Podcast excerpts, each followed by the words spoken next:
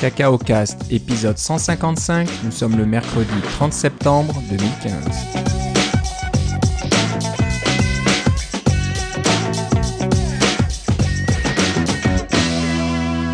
Bonjour et bienvenue à tous dans ce nouvel épisode de Cacao Cast. Comme d'habitude, Philippe Casgrain est avec moi. Comment ça va, Philippe? Ça va pas bien, Philippe. Et toi? Ça va bien. T'es de retour d'Espagne, donc t'es euh, Hola. trilingue ou je sais pas quadrilingue, je sais pas, je sais pas où tu en es, mais t'as Ah, no hablo- l'espagnol à ta panoplie. No hablo francés. No hablo. Alors, euh, ben, dis-nous comment ça s'est passé. On va commencer par là. Donc, tu étais en Espagne pour euh, la conférence NS Spain Oui, et pour des petites vacances bien méritées juste après. Mais on va surtout parler de la conférence. oui, oui.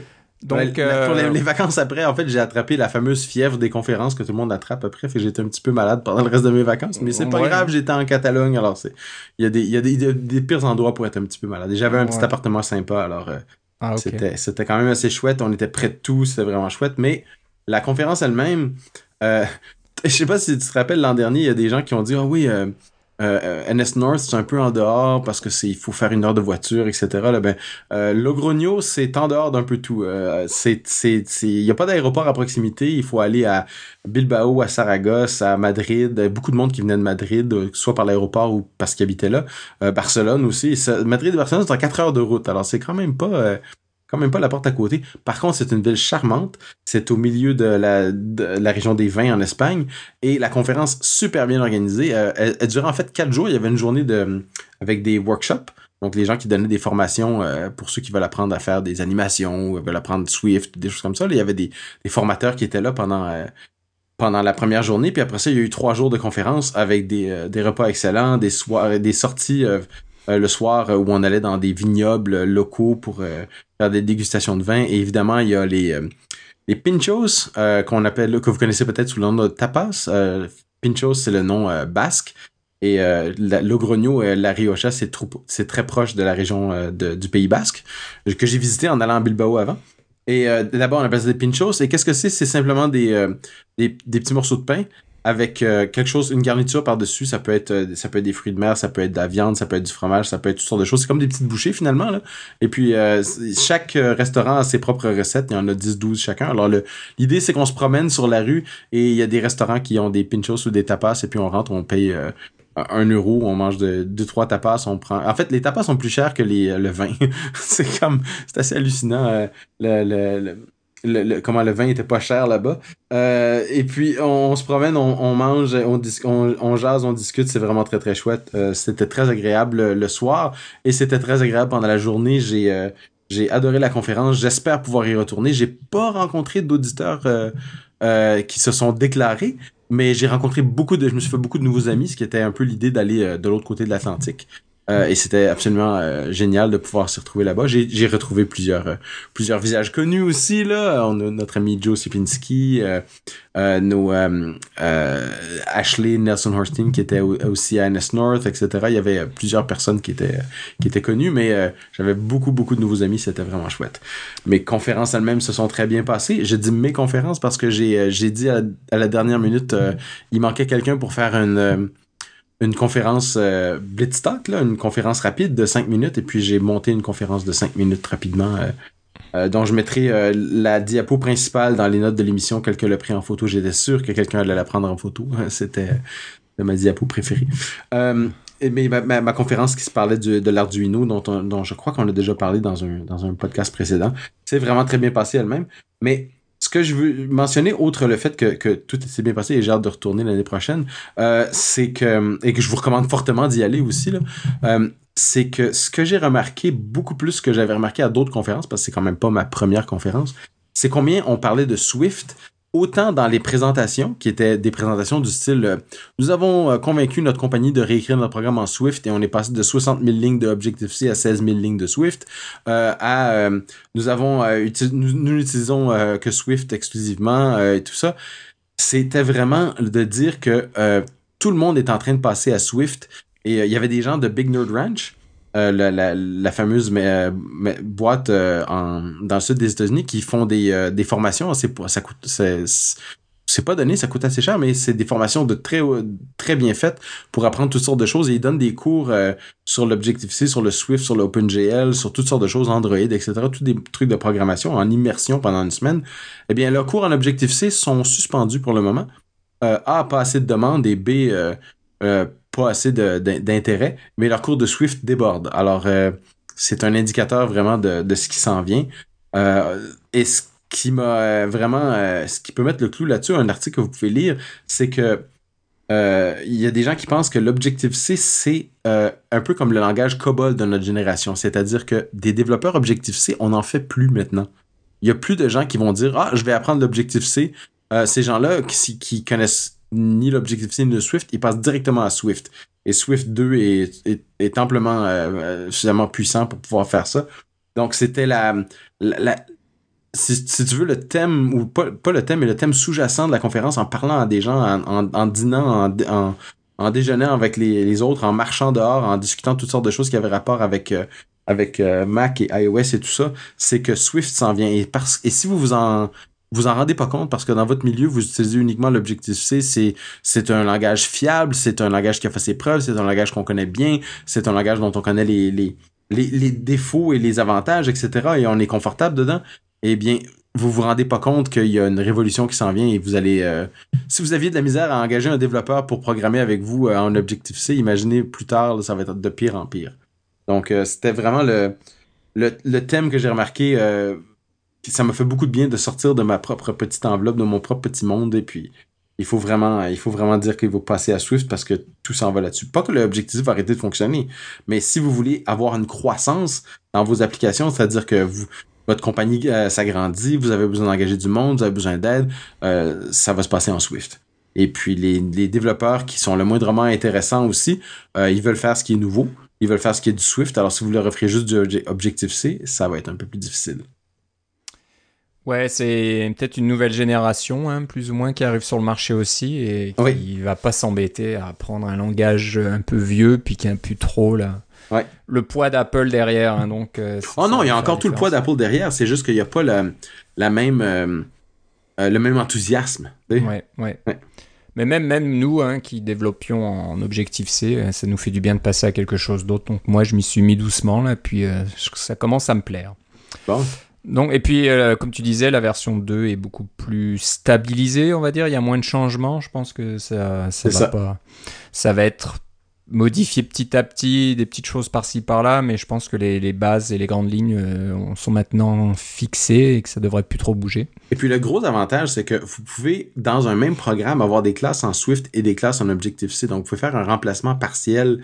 Si vous avez un gros programme, vous pouvez faire un remplacement partiel. Vous n'avez pas besoin de faire une réécriture complète, quoique des fois, c'est agréable de faire une réécriture complète parce que ça permet de, de, de, de, balancer des vieux trucs dont on avait vraiment plus besoin parce que le, on n'a pas besoin de supporter US 4, mettons, ou des choses comme ça. Des fois, ça peut faire du bien de réécrire euh, puis de se rendre compte que on a finalement pas besoin de tant de, de, lignes de code que ça pour décrire ce qu'on a à faire. Euh, il y a, euh, comme je disais, c'est Natasha Mourachev qui travaille pour Capital One. Ils ont réécrit leur application en, en Swift et puis ça leur a pris quatre semaines. C'est une équipe de, je crois, environ six personnes, 6 à 8 personnes. Et puis, ils sont passés de 60 000 lignes à 16 000 lignes ça fait une bonne différence. C'est sûr que c'est sûr que c'est assez impressionnant. Pour ça. Donc, euh, On va suivre ça de près. Donc euh, bon bah c'est bien alors si euh, la conférence était intéressante. Ah oui, c'était fascinant. Il y avait et puis ce que, ce que je voulais dire aussi c'est que les vidéos commencent à sortir déjà. Donc si vous avez pas pu y aller ou que vous ça vous et que ça vous intéresse, mon, vidéo à moi est pas encore sorti mais euh, les, les, vidéos commencent à sortir, il y en a au moins trois de sorties déjà. Alors c'est euh, des bonnes nouvelles, ils vont vraiment vite. Euh, pas mal impressionnés par leur organisation. Ok, bah allez faire un tour à nsspain, nsspain.com. Mm Et il y aura toutes les informations là-bas. Et puis dans les notes de l'émission, on met aussi quelques petits, quelques petits tweets et aussi l'article dont tu parlais au sujet d'Objectif-C. Et de COBOL. et du COBOL, voilà, c'est ça. Ça rappelle un peu de mauvais souvenirs pour certains d'entre nous. Ouais, mais ça peut être payant aussi de faire du COBOL. Ça peut être payant, bah, COBOL ou même Objective-C, ce qui est rare et cher, donc faut pas l'oublier non C'est ça. Euh, une autre chose aussi dont euh, tu nous parlais avant de partir, c'est que tu avais commandé un, nouvel iPhone. Euh, n'as pas pu l'avoir avant de partir, mais je pense que tu l'as. Il t'attendait ou quand Ben c'est ça, je suis revenu et il est arrivé le lendemain. il est arrivé le lendemain, donc ça la première journée. Ça fait quelques jours, donc tu l'as maintenant. Voilà. Alors, euh, tu vas peut-être nous donner tes impressions rapides, parce que bon, je pense que nos éditeurs ont entendu déjà beaucoup parler de l'iPhone 6S et 6S Plus, mais euh, on veut avoir ton, ton impression à toi. Alors, moi, c'est le 6S 64. Euh, évidemment, il est gris, parce que c'est ma. J'aime bien les, les iPhones noirs, j'ai pas pris le, le, rose. Et ma première impression, moi je passe d'un 5. Alors j'avais pas de Touch ID, j'avais pas de 64 bits, j'avais pas de plus grand écran, j'avais pas de, processeurs euh, relativement récents. C'est c'était euh, c'est toute une mise à jour. La première, moi, ma première impression, c'est qu'il est plus gros et qu'il est plus pesant. Euh, mais une fois passé cette impression-là, le Touch ID est, est phénoménalement rapide. c'est au point que quand je j'appuie, j'ai l'habitude d'appuyer avec mon pouce pour sur le bouton Home pour voir l'heure là. Le Touch ID est tellement rapide que ça déverrouille l'iPhone. Alors j'ai même pas le temps de voir l'heure tellement ça arrive vite. Euh, la caméra est fantastique. Euh, c'est hallucinant qu'est-ce qu'il est capable de sortir en, euh, basse lumière. Et les, fameux live pictures, c'est très rigolo. Et ça prend un petit peu d'habitude aussi pour. parce que ça filme un petit peu avant et un petit peu après votre photo. Alors, si vous avez l'habitude de déplacer votre iPhone dès que la photo est prise, ça va pas donner des bons live pictures. Mais quand vous les réussissez bien, ça donne des trucs assez agréables et de pouvoir appuyer avec. de pouvoir forcer sur l'écran avec 3D Touch pour animer ces images-là, c'est vraiment bien. Euh, justement, parlant de 3D Touch, c'est la, la, grosse différence finalement au niveau du. Euh, à part toutes les spécifications techniques qui font qu'il est plus rapide, il n'y a pas le même, euh, il y a pas le même, le même moteur de vibration. Hein, c'est le même que le Apple Watch, le Taptic Engine, etc., que je trouve plus agréable que le, le moteur à vibration d'avant. mais au, point de vue de, à part tous ces petits, ces petits détails techniques là, la caméra, etc., c'est vraiment le, le, le, fameux 3D, 3D Touch. Euh, donc, qui permet, en appuyant un peu plus fort sur l'écran, de d'obtenir un, menu surgissant, d'obtenir d'autres options, de pouvoir changer de programme et des choses comme ça. Euh, c'est fou comment on s'habitue rapidement à utiliser cette fonctionnalité-là. Euh, il y a un assez bon un assez bon feedback qui fait en sorte que au, début, quand j'appuyais, j'appuyais comme un peu trop longtemps et mes icônes se mettaient à gigoter, évidemment, parce que c'est le, système pour déplacer des icônes. Hein. On appuie pendant longtemps sur une icône et ils se mettent tous à gigoter puis on peut les déplacer. Mais une fois que j'ai ajusté la pression de mon doigt pour pouvoir vraiment faire euh, forcer, quand, le 3D Touch n'est pas supporté, euh, il vous le dit tout de suite, il vous fait un petit tap et puis euh, il n'y a rien qui se passe. Alors que l'autre, il vous fait un petit tap et il y a un menu qui apparaît. Alors c'est bien pratique. Il y a quelques applications qui le supportent, mais pas toutes. Évidemment, les applications Apple le supportent bien, là, fait que ça, ça va bien. Mais les, les autres applications comme je sais pas moi, euh, One Password ou des choses comme ça, le, le supporte pas, alors il vous donne un petit, une petite confirmation comme ça. Fait que euh, c'est, assez agréable à, utiliser. Euh, pour le reste, le téléphone est évidemment ben, il est tout neuf, alors il est magnifique. la batterie pour moi dure très longtemps, j'ai été surpris parce que j'avais entendu dire que la batterie était plus petite que dans le 6, s parce qu'il y avait ça prenait de la place pour le taptic mais euh, moi j'ai aucun problème de batterie. En fait j'ai duré deux jours sur la batterie. Euh, c'est probablement une combinaison de iOS 9 et de nouvelles batteries aussi euh, mais ça c'est assez ça fonctionne assez agréablement et puis maintenant que j'ai un écran plus grand je suis content d'avoir mis à jour mes propres applications pour qu'elles utilisent l'écran plus grand et non pas qu'elles ont le mode de zoomer là qui est toujours un petit peu plus laid malgré le fait que c'est un euh, un, iPhone Retina, on voit quand même les, euh, les trucs un peu plus flous. Euh, mais en général, c'est une mise à jour que si, si vous passez du 6, j'ai pas de 6 moi, mais le, le, 3D Touch, ça, ça, fait une bonne différence au niveau de la facilité d'utilisation. Rien que pour de, de changer d'application, normalement, il fallait appuyer comme de, deux fois sur le bouton de démarrage, mais maintenant, on peut forcer à gauche de l'écran et puis euh, on a toutes nos cartes qui apparaissent euh, euh, des, différentes applications et on peut les, choisir directement. C'est c'est plus rapide et plus intuitif et en plus on magane moins notre bouton Home qui est qui est un peu la, seule pièce mobile du iPhone qui est un peu gossante. Je sais que sur mon iPhone 5, la mienne est un peu fatiguée, là, mais essayer de m'en servir le moins possible pour, pour changer d'application. c'était c'était c'était la pièce un peu faible.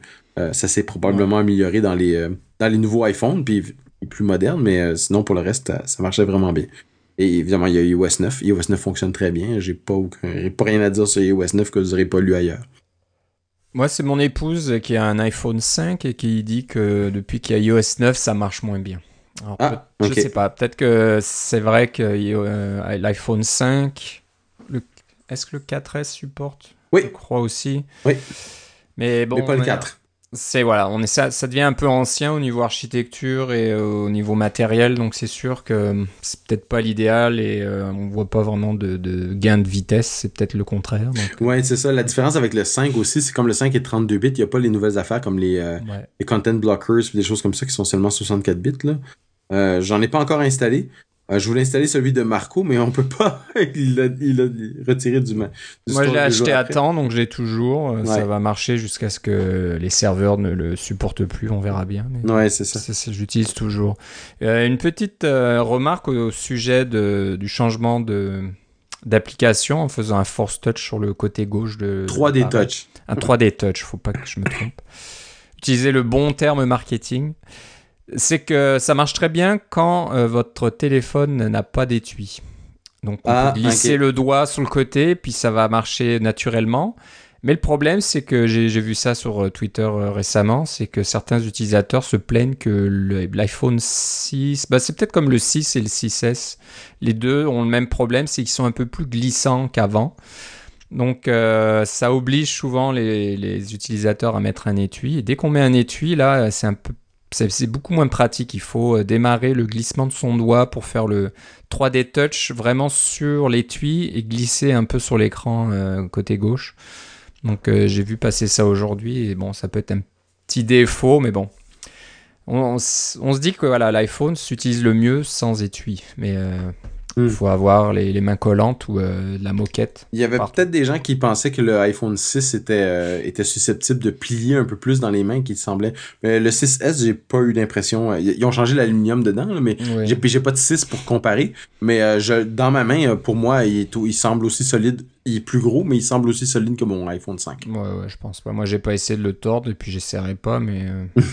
Euh, c'est vrai que le 6S, là, l'aluminium le, 7000, euh, je sais pas. Oui, de série 7000. De série 7000, c'est très très solide. J'ai vu des essais de, de, solidité là et ça, ça, prend énormément de force pour pouvoir le plier en deux. Bon, bah c'est bien. Donc, euh, revue positive. C'est vrai que les revues en ligne de toutes les grandes publications disent la même chose. C'est le meilleur iPhone sur le marché. Donc, très bonne réussite. les caméras, le le 3D touch, euh, la rapidité du, du, bouton aussi là, du Touch ID, ouais. Touch ID, donc. Euh, j'ai bien d'avoir, j'ai bien d'avoir Apple Pay au Canada. ça, ça nous manque. Euh, on en parle peut-être au mois de novembre. Croisons les doigts que ça se fasse. Moi, j'aimerais bien aussi que ça arrive. Je suis un grand supporter de la monnaie numérique. Je parle pas des bitcoins, hein, mais je parle de, payer avec des cartes plutôt que de payer avec du, d'argent liquide. Et avec du plastique. Oui, du plastique. Quand, on était à Barcelone, d'ailleurs, c'est quelque chose on, on, nous avait vraiment beaucoup euh, euh, averti. Là, attention, il y a des pickpockets partout. Là. Ouais. Euh, on s'est rien fait de prendre, que je sache, mais on se promenait avec presque rien non plus. Alors, c'est une, une, bonne chose. Ouais. C'est une mauvaise réputation pour ça, mais ouais. faut, être, faut être prudent. C'est bien d'avoir juste un téléphone et pas d'argent, et puis on peut tout payer avec, mais c'est pas encore dans tous les pays. Il peut vivement que ça vienne. C'est vrai qu'on attend ça avec impatience.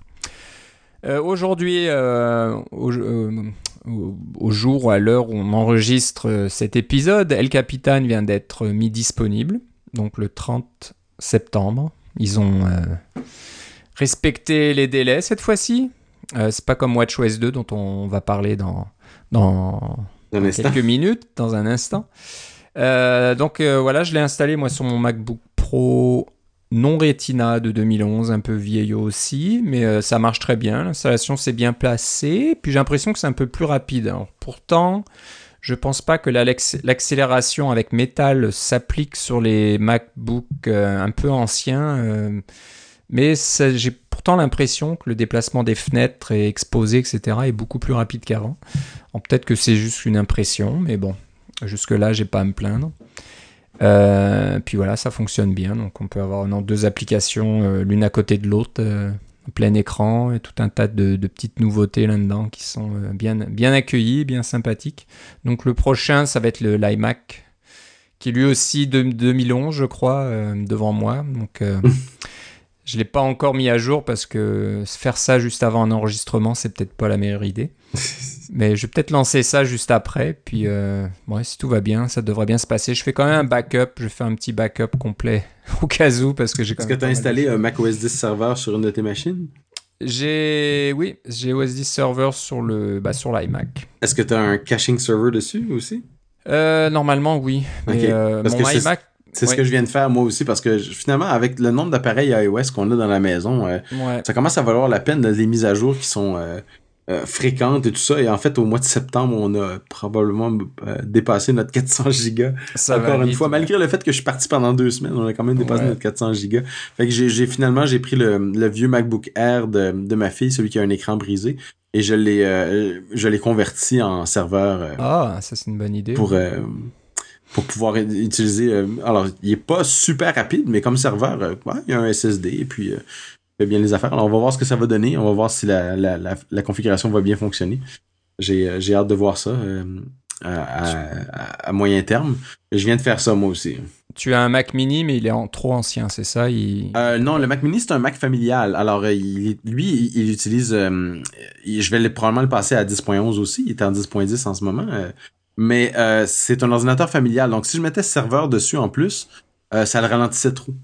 Il ah. ramait pas mal. il, est ancien, mais pas assez ancien pour pas l'avoir, mais c'était pas, ça valait pas la peine. Je voulais vraiment avoir un ordinateur dédié mhm. euh, pour, faire le serveur, puis avoir installé Xcode, mettre des bots, etc. Ah, c'est sympa. Bah voilà quand on a un vieux Mac, un vieux, pas si vieux que ça, mais. Un, 2010, mais oui. Un, peu cassé, là, ben, on peut lui donner une deuxième jeunesse. C'est ça. Un, serveur dans un coin, puis ça consomme pas trop en plus, donc euh, c'est fait une machine pour ça. Ouais. Euh, donc, quel capitaine euh, bah, Toi, tu l'utilises depuis un bout de temps avec les versions bêta. Exact, oui. Et j'ai appris que la version GM de qu'on a eu il y a deux semaines est pas exactement la même que la GM d'aujourd'hui, alors j'ai une mise à jour à faire. Eh Mais j'ai pas encore fait la, je l'utilise pour le travail et j'ai pas encore fait ma mise à jour perso pour mon mon ordinateur personnel. Ça, je vais attendre deux trois jours avant de voir que les choses se tassent et puis je vais faire la mise à jour à ce moment-là parce que j'aime beaucoup le look de El Capitan. Moi, c'est plus au niveau de de la, la, la, facture avec la nouvelle euh, la nouvelle police San Francisco, euh, tous les petits détails qu'il y a dans Safari, comment ça fonctionne, etc. Là, euh, mm-hmm. J'aime bien le, le, look plus que les, les améliorations techniques qu'ils ont fait. Là. puis quand je repasse à Yosemite, je me dis ah ça a l'air vieux.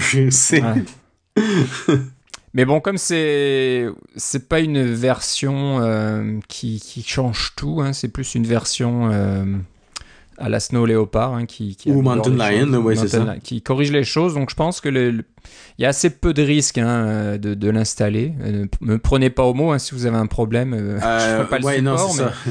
je pense que ça devrait pas être trop trop risqué parce qu'ils n'ont pas changé ma... ah, il y a un... quoi que... ah, non, il y a un très gros changement euh, au niveau de. Ben, D'abord, il y a le App Transport Security dont on a déjà parlé à l'épisode précédent, mais il y a aussi le mode rootless.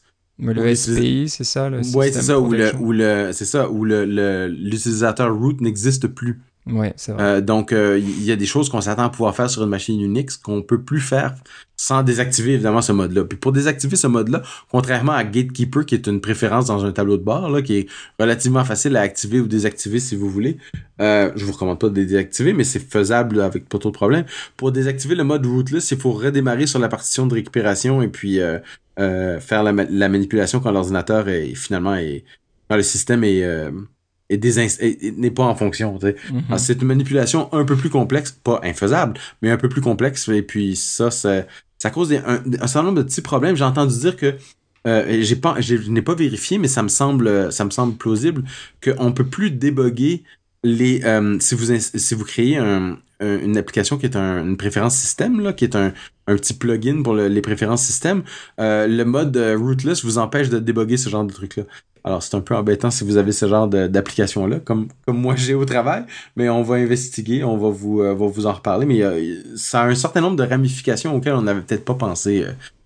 Euh, comme utilisateur normal, je vous recommande de passer. Comme utilisateur développeur, regardez les, les, les, détails puis voyez qu'est-ce que vous allez avoir à contourner. C'est clair qu'il vous faut mettre faire la mise à jour à un moment donné, mais on peut pas rester éternellement sur les anciens systèmes. Mais il y, a, y a des, des, détails comme ça qui sont des des petits attrape-nigo, là.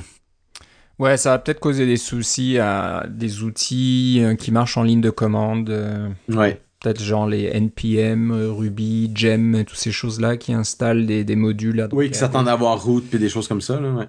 Il y a aussi, oui, certains, certains scripts d'installation que vous trouvez sur GitHub qui vous disent de faire un, un curl euh, d'une ressource euh, GitHub et puis de balancer ça dans un script euh, root. Là, de, balancer ça dans Bash avec root, oui, c'est ça. Ouais, donc peut-être que ça va supprimer ce genre de truc et c'est une bonne chose à mon avis parce que je trouvais ça un petit peu dangereux.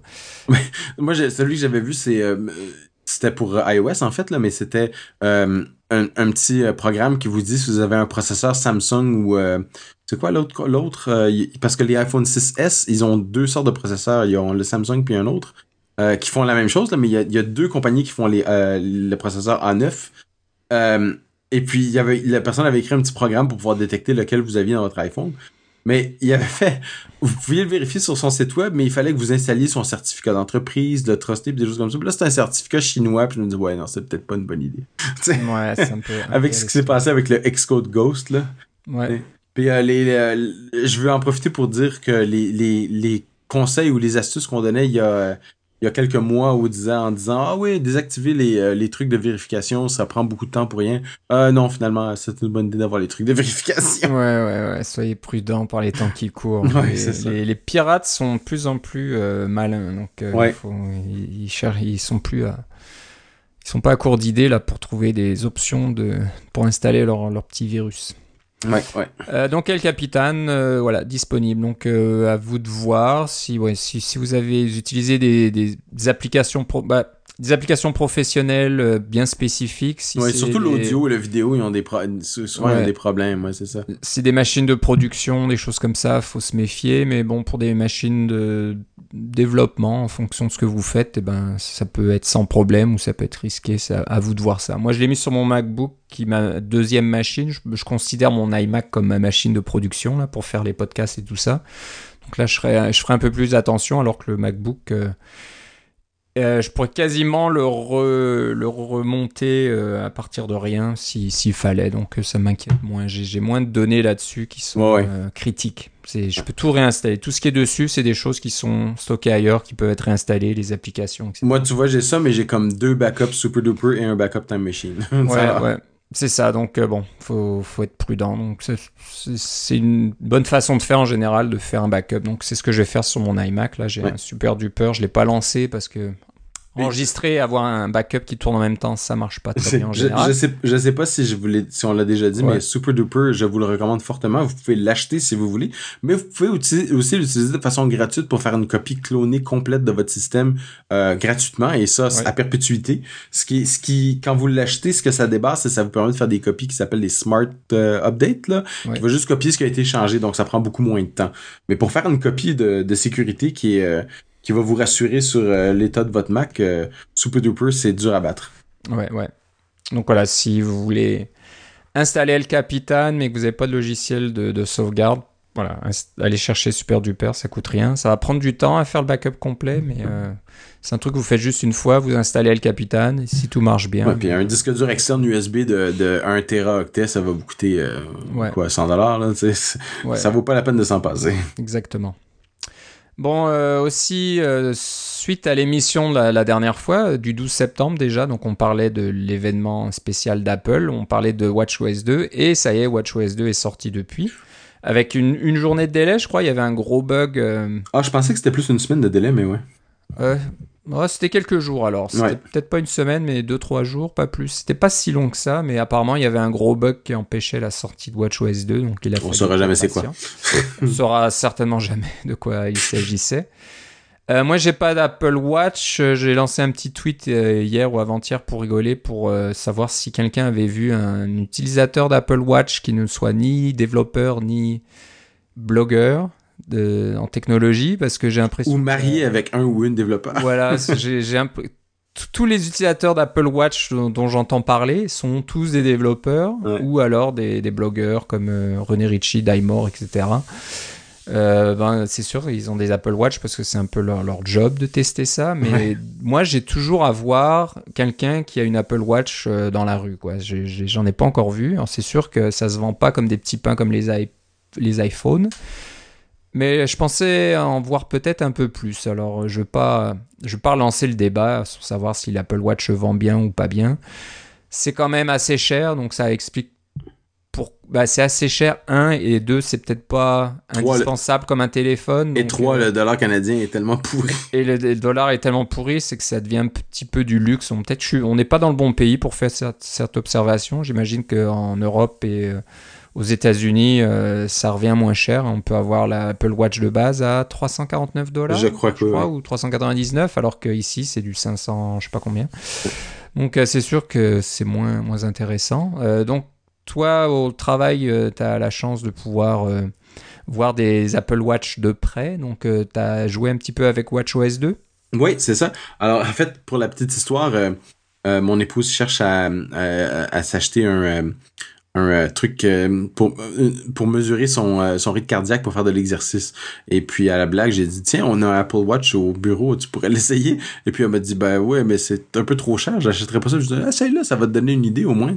Et puis quand on est allé en Espagne, euh, elle a vu plusieurs Apple Watch parce qu'évidemment dans la conférence c'est des développeurs etc. Puis il y avait vraiment beaucoup de modèles et euh, comme il y avait une bonne présence féminine à la, à la conférence aussi, euh, on a pu en voir de, différentes grosseurs avec différents bracelets. Puis elle a été agréablement surprise par par la, la, petite montre en fait. Mais là elle essaye la, grosse finalement, là, le modèle développeur avec la, bande bleue que tout le monde avait. Là. Et à date, au niveau de la cardiaque, ça va bien. Mais ce qu'il n'y a pas dans le euh, dans l'exercice, puis ce que j'ai pas aimé dans WatchOS 1, c'est que pour ce qui est d'exercice, il faut toujours lui dire on fait de l'exercice, puis des choses comme ça. Voilà, je commence une séance d'exercice. Et il n'y a pas de fonction qui va permettre d'accéder à votre euh, rythme cardiaque optimal. Par exemple, vous voulez dire euh, oui, je veux faire de l'exercice et garder mon rythme cardiaque optimal pour dire que je vais faire de l'exercice cardio, faire de la musculation, perdre du poids, etc. Il y a différentes formules qui existent sur Internet. Et quand on... Euh, et sur Internet, et c'est des formules qui sont connues depuis longtemps, là, on a ça dans les livres d'exercice depuis des années, là. Euh, euh, et il y a des, des montres soit intelligentes qui sont pas des Apple Watch qui font ça, comme Polar et des choses comme ça qui vont voir votre rythme cardiaque. Mais des fois, ces montres-là, c'est avec des, des récepteurs cardiaques qui sont qu'on porte sur la poitrine. Alors vous avez une espèce de bande en euh, élastique avec le, le, moniteur cardiaque et ça se connecte par Bluetooth avec votre montre et puis ça vous donne votre rythme cardiaque. C'est, c'est très précis, mais c'est un peu, on s'entend que c'est un peu euh, une, un truc pas intéressant à faire quand on veut faire de l'exercice de façon régulière, de dire ah oui, il faut que je mette mon moniteur cardiaque, des choses comme puis ça. Puis c'est pas confortable surtout, parce que moi j'en ai un comme ça et ah ça, ça dérange vraiment d'avoir quelque chose là qui frotte un peu sur la poitrine. Voilà, c'est ça. Mais alors, euh, il y en a quelques-uns qui ont des, des des euh, moniteurs cardiaques euh, qui fonctionnent sur la montre et qui sont euh, qui utilisent la même technologie que, l'Apple Watch, qui est supposée d'être une des presque aussi bonnes que ces moniteurs cardiaques là. Mais moi, ce que j'ai vu, c'est que maintenant, avec HealthKit dans WatchOS 2, on a accès au rythme cardiaque. Évidemment, il faut demander la permission à l'usager et des choses comme ça, là, mais donc j'ai écrit une mini application sur son téléphone parce qu'elle a le téléphone, elle a mon ancien iPhone 5 qui fonctionne très bien avec la montre et puis ça lui permet d'afficher euh, elle, peut dire euh, je voudrais avoir mon rythme cardiaque, euh, affiche-moi mon rythme cardiaque et affiche-moi mon rythme cardiaque optimal et voir combien je suis loin de mon rythme cardiaque optimal. J'ai fait une petite application très rapide pour afficher ce genre d'informations-là. Ma foi, c'était très simple. Il y a sûrement d'autres personnes qui vont faire ce genre d'application-là. J'ai rien inventé, là, on s'entend. Mais ça, c'était une, une, nouveauté de WatchOS 2 que je trouvais bien, d'avoir, d'avoir accès avec permission d'utilisateur à ce genre de données-là qui permettent de, de faire ce genre d'applications-là qui sont pas pré, préinstallé, disons. Là, donc, de pouvoir faire une application, je veux m'entraîner, je veux avoir un programme d'entraînement, je veux courir 30 minutes, je veux euh, euh, avoir 20 minutes à ce rythme cardiaque-là et puis 10 minutes à un rythme cardiaque plus bas ou des choses comme ça. Ben, on peut faire ces petits programmes-là et puis utiliser la montre comme moniteur cardiaque de façon assez efficace, ma foi. Oui, c'est sûr que ces applications vont certainement arriver dans, dans peu de temps. Donc, euh, oui, si je suis capable de faire en une demi-journée, euh, il y a sûrement quelqu'un qui est capable de faire ça encore mieux.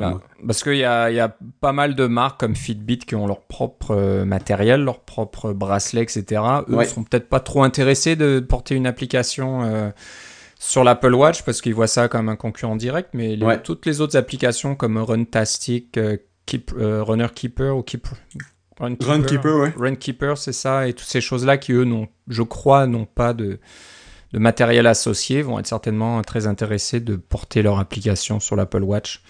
Donc moi j'ai hâte de voir ça parce que je pense que ça m'intéresserait plus d'avoir une, une utilisation sportive de l'Apple Watch. Moi c'est ce qui m'intéresse le plus, c'est pas vraiment le côté luxe, là, euh, bracelet en, métal ou en cuir, en choses comme ça, c'est plus le, côté sportif et ça peut m'apporter quelque chose. Et tu vois, pour finir la petite histoire, oui. euh, mon épouse aujourd'hui, je lui envoie souvent un message texte quand je pars du bureau avec mon vélo, pas comme ça elle sait que je pars puis quand est-ce que j'arrive. Et puis elle a reçu le message sur la montre et elle m'a répondu sur la montre et elle a dit ça faisait bizarre, mais c'était comme être dans le futur.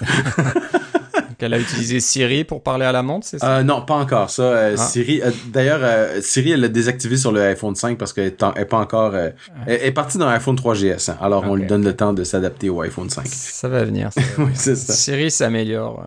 Oui, toujours, effectivement. Ben, moi, je l'ai désactivé sur mon téléphone parce que j'aime pas ça l'idée que ça m'écoute tout le temps avec le nouveau processeur. Là. Ah, la fonction 10 Siri fonctionne sur l'iPhone 6S fonctionne en permanence, euh, même si l'iPhone n'est pas branché. Donc, euh, c'est une, petite nouveauté qui euh, est due au fameux coprocesseur M9 qui est maintenant intégré au, au A9. Là. Mais là, je, je, trouvais ça un petit peu trop bizarre. Alors, celui-là, je l'ai désactivé pour le moment. OK. Non, bah, tu peux appuyer rapidement, laisser le doigt appuyer sur Touch ID. oui, oui, c'est ça. Ça, c'est la, façon de, la façon normale. OK. Tu, tu, allais dire quelque chose? Oui, je disais, c'est ça. Ben, pour WatchOS 2, j'ai pas grand chose à dire à part ça. Là. Euh, c'était ma petite, ma petite découverte à moi, mais il y a sûrement plein de choses que vous pouvez aller voir. Euh, c'est une mise à jour que si vous avez un Apple Watch, évidemment, euh, faites-la. Ça devrait. ça devrait. Vous, devriez trouver que c'est beaucoup mieux que le WatchOS 1 et les applications vont, vont demander de plus en plus WatchOS 2. Oui, d'après ce que j'ai entendu dire, WatchOS 2 était un peu ce que WatchOS 1 aurait dû être dès le début. On, on sent que la, la, la, montre a été est sortie un peu trop tôt, alors que le, le, système d'exploitation n'était pas vraiment fignolé, pas vraiment fini, mais les, ils ont fait les petites retouches et tout ce qui manquait euh, maintenant euh, est présent dans WatchOS 2, plus le support des applications natives. Ça, je suis assez impressionné. Moi, je pensais que ça viendrait pas si vite, qu'il y aurait certainement un petit délai, puis non, finalement, ils l'ont en, quelques mois seulement après la sortie de la première édition. On peut développer des applications natives. Donc moi j'ai hâte de voir ce que les développeurs vont faire avec ça. Et encore une fois, ça va probablement euh, euh, causer un regain d'intérêt pour la montre quand on va voir certaines applications. On va dire ah c'est vrai que pouvoir utiliser l'application X ou Y euh, sur la montre, c'est vraiment sympathique, c'est vraiment intéressant. Donc euh, moi je regarde ça de près. Puis comme on le disait, j'attends que le dollar canadien remonte un petit peu pour que ça soit abordable. Donc c'est un, autre problème. Peut-être attendre longtemps. ça peut durer longtemps, puis Apple peut pas vraiment faire grand-chose à ce sujet-là. Non, ils peuvent encore changer les prix de, des, différents niveaux de, du App Store. Ouais. pour que ça devient encore plus cher. Ouais, ouais, ça va pas changer. Euh, on va finir rapidement par trois trois petites astuces euh, intéressantes euh, à tous les niveaux, donc euh, niveau du Finder et puis au niveau de Swift aussi. la première, c'est au niveau des notifications. Donc en haut à droite, là, si vous regardez votre barre de menu, vous avez la, le, petit icône avec, je sais pas, les trois petits points et les trois petits traits là qui correspondent à la fenêtre de notification qui va venir glisser de la droite de votre écran pour afficher euh, votre calendrier. Euh, je me rappelle plus, c'est une fonction de 10.11 ou, ou avant, ça, c'est... Euh, pardon, de, de c'est, non, il y avait ça dans Mountain Lion, je pense. C'est possible, c'est assez ancien. Ouais, ouais c'est, ça date de Mountain Lion. Ouais, je crois qu'au début, c'était moyennement utile. Il n'y avait pas grand chose à faire avec. Et là, à chaque fois, ils y rajoutent des choses. Donc, les widgets, il y a tout un tas de choses. Mais euh, une option que tu as vu passer, euh, Philippe, c'est que des fois, on n'a pas envie que ces notifications soient affichées, surtout les, les, quand vous recevez des messages, quand vous recevez des courriels, des choses comme ça, ça va afficher des, petites choses en, côté droit de votre écran.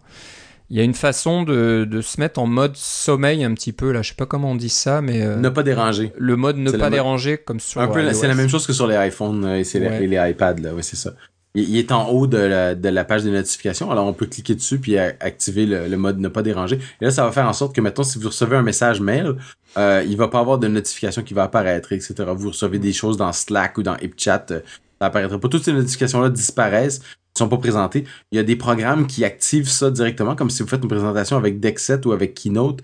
Euh, eux, ils appellent l'API directement pour euh, désactiver les notifications.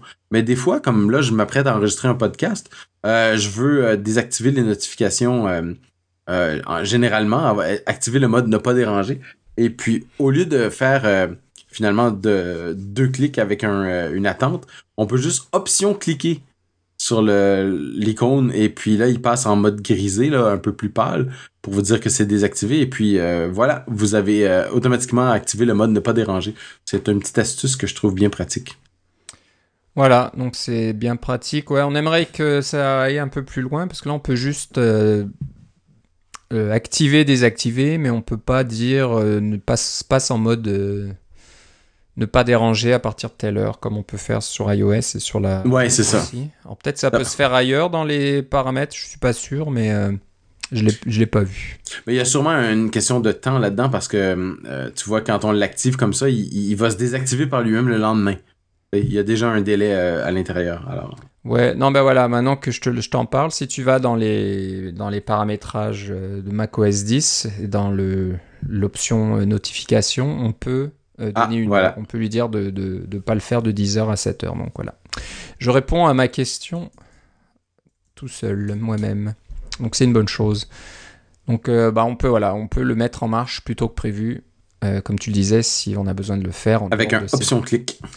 Option clic, ça va plus vite. Euh, un autre, euh, petit, une autre petite astuce euh, dans le Finder, quand on fait des copies d'écran, c'est ça des, oui. oui, copies d'écran. Le Finder va mettre le PNG, le, fichier image PNG, sur le bureau par défaut. Et c'est vrai qu'on fait beaucoup de copies d'écran pour, je sais pas pour des documents, pour pour des tests ou j'en sais rien, euh, c'est vrai que ça va un petit peu en vrac là sur le Finder et puis euh, on sait plus où les mettre et puis au bout d'un moment ça va recouvrir tout votre bureau et c'est pas bien pratique. Bah il y a moyen de changer ça.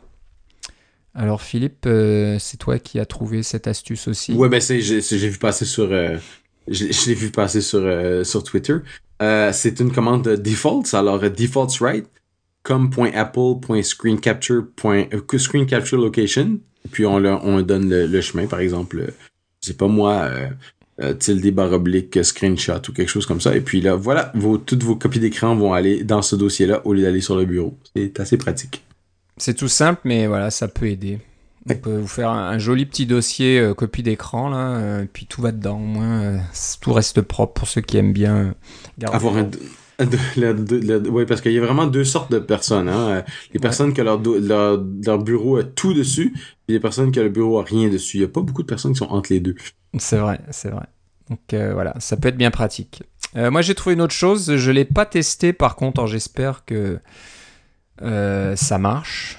C'est au niveau de Swift et dans Xcode. Si on fait un option clic sur un, un mot-clé, euh, ben, un mot-clé, une variable, j'imagine. Oui, sur une variable, oui, c'est ça. Un objet euh, dans euh, Swift dans Xcode, et ben il va afficher le type de cet objet ou de cette variable.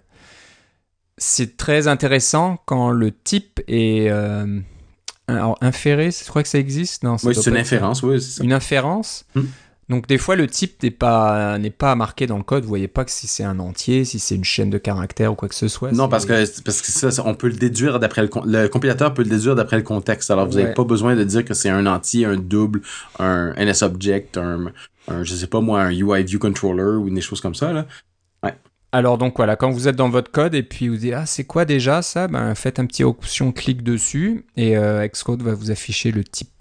Donc euh, c'est une petite bricole qui peut être utile. Et on en parlait un petit peu avec euh, Swift vis-à-vis d'Objective-C. Là, il faut un peu avoir des nouvelles habitudes de développement avec ce nouveau langage. Donc euh, on n'avait pas l'habitude de, l'inférence comme ça, et ben maintenant ça Non, il fallait être explicite, sinon le compilateur nous crie après. Ouais, donc voilà, maintenant c'est ça existe, donc on a besoin d'un peu d'aide des fois pour savoir ce que fait Xcode.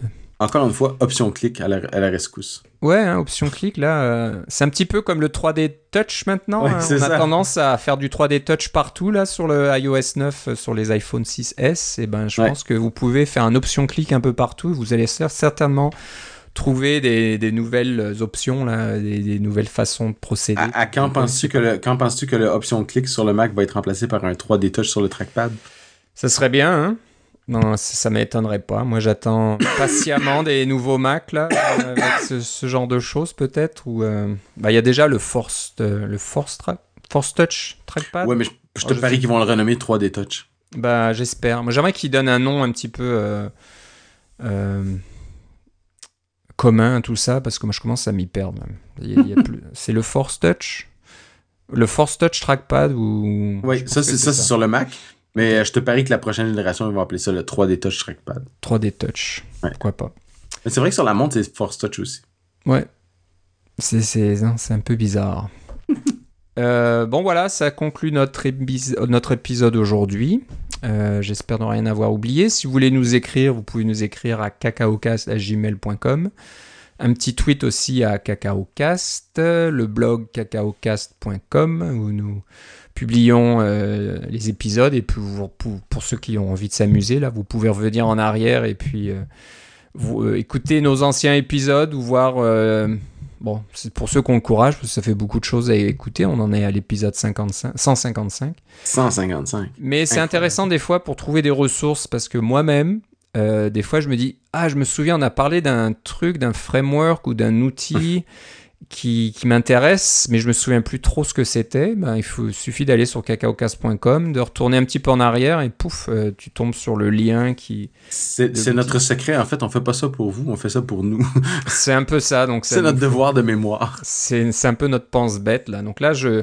J'étais en train de regarder à des, des solutions pour euh, capturer des pages sur euh, des sites web. Et puis je sais qu'on en avait parlé de, de, plusieurs outils différents parce que tu l'as toi, euh, tu, as utilisé ce genre de technologie euh, tes applications. Donc je me disais, je vais un peu regarder ce qu'on avait, qu'on avait dit dans le passé pour voir euh, si ça peut m'aider ou pas. Et voilà, donc je trouve pas mal. On, on fait ça pour nous, mais on est très heureux que vous nous écoutiez aussi. Ouais, ouais. Donc, et, vous êtes nombreux et nous sommes en, en sommes très heureux. merci de nous écouter encore une fois. Euh, Philippe, si on veut euh, savoir ce que tu fais, où tu, vas là, où est-ce qu'on doit aller? Le plus simple, ça va être sur Twitter avec Philippe C, L-I-P-P-E-C. Et puis, euh, c'est ça, d'ici deux semaines, je vais être à la conférence Release Notes qui est à, Indianapolis. Donc, on va pouvoir probablement s'en parler après. Ça va être une conférence qui parle de tout ce qui a rapport au logiciel, mais on parle pas de programmation. Alors, ça va être pas mal intéressant. Voilà, comment, comment faire marcher son business exact. en tant qu'indépendant. Ok, bon, tu nous parleras de ça, c'est une bonne chose. Si vous voulez me suivre, moi c'est Philippe Guitard, G-U-I-T-A-R-D, tout attaché sur Twitter. Et puis c'est tout, donc on se reparle euh, dans deux semaines. Je, je pense pas que. Qu'est-ce qu'il y aura à l'horizon? L'Apple TV, c'est au mois de novembre, je crois, la nouvelle Apple TV c'est ça, dans deux semaines, moi, tu vois, je vais partir euh, autour de, de, Release Notes. Là, on va être une semaine avant Release Notes. Alors, on va sûrement. On pourrait faire un petit épisode où on va parler de toutes les choses dont on. Euh, on n'a pas pu parler depuis parce que Apple a fait tellement d'annonces. ouais, il y a beaucoup de choses. Mais tu vois, on parle pas de l'Apple TV, nous, parce que c'est toujours sur euh, accord de, de confidentialité. Ouais, puis moi, je m'étais pas inscrit à la loterie, puis toi, t'as pas gagné, je pense. Ça? Ouais, non. Et euh, donc, euh, et puis on n'en parlera pas, on fait pas comme nos amis de iFixit qui, qui ouvre l'Apple TV et qui montre tout ça au grand public et qui se fait retirer son compte développeur par Apple. C'est vrai Oh, j'ai même pas vu ça. ah oui, c'est la nouvelle du jour. Donc euh, iFixit avait une application, ben, elle n'existe plus parce que leur compte a uh-huh. été fermé. Donc euh, là, faut pas non plus... Je veux pas être tout pour Apple, c'est de dire ce que tout ce qu'ils font c'est bien, mais c'est vrai que là, euh, Apple fait quand même une fleur de, de, de plus ou moins donné, même si c'est par loterie, pour le coût d'un dollar, c'est ça, des ouais, Apple développeurs en avance, c'est du quasiment jamais vu ça. Hein, et euh, ben, malheureusement, il y a certains développeurs qui en abusent et qui. Mais iFixit, c'est pas vraiment des développeurs. iFixit, c'est ceux qui vont prendre un billet d'avion pour aller en Australie pour avoir le, téléphone euh, avant tout le monde, parce que les téléphones sont vendus en Australie en premier à cause des des des, des euh, voyons des fuseaux horaires, là, c'est ça. Alors, il l'achète, il le démonte immédiatement euh, dans une chambre d'hôtel à, Sydney ou quelque chose comme ça, là, pour puis mettre leurs photos sur Internet, là. Ouais. Mais ce qui est un peu triste, c'est que voilà, c'est Apple l'a fait, puis il y a des fortes chances qu'ils le referont plus de sitôt, donc euh, plus de, de, matériel en avance pour les développeurs, et c'est bien dommage. Mais c'est toujours comme ça. Hein, c'est. Ouais, mais disons qu'ils ont toujours poussé l'enveloppe de plus en plus loin pour voir où était la limite. Et puis là, je pense qu'ils ont trouvé la limite. Ah, ils ont trouvé la limite. Donc, euh, mais bon, ils ont gagné de l'argent parce qu'ils ont eu beaucoup, beaucoup de, de vues dans leur site web euh, quand ils ont mm. sorti ça en avance. Mais c'est un peu dommage. J'irai voir ça un peu plus en détail. Je, je suis un peu triste. L'expression anglaise This is why we can't have nice things ouais, s'applique malheureusement.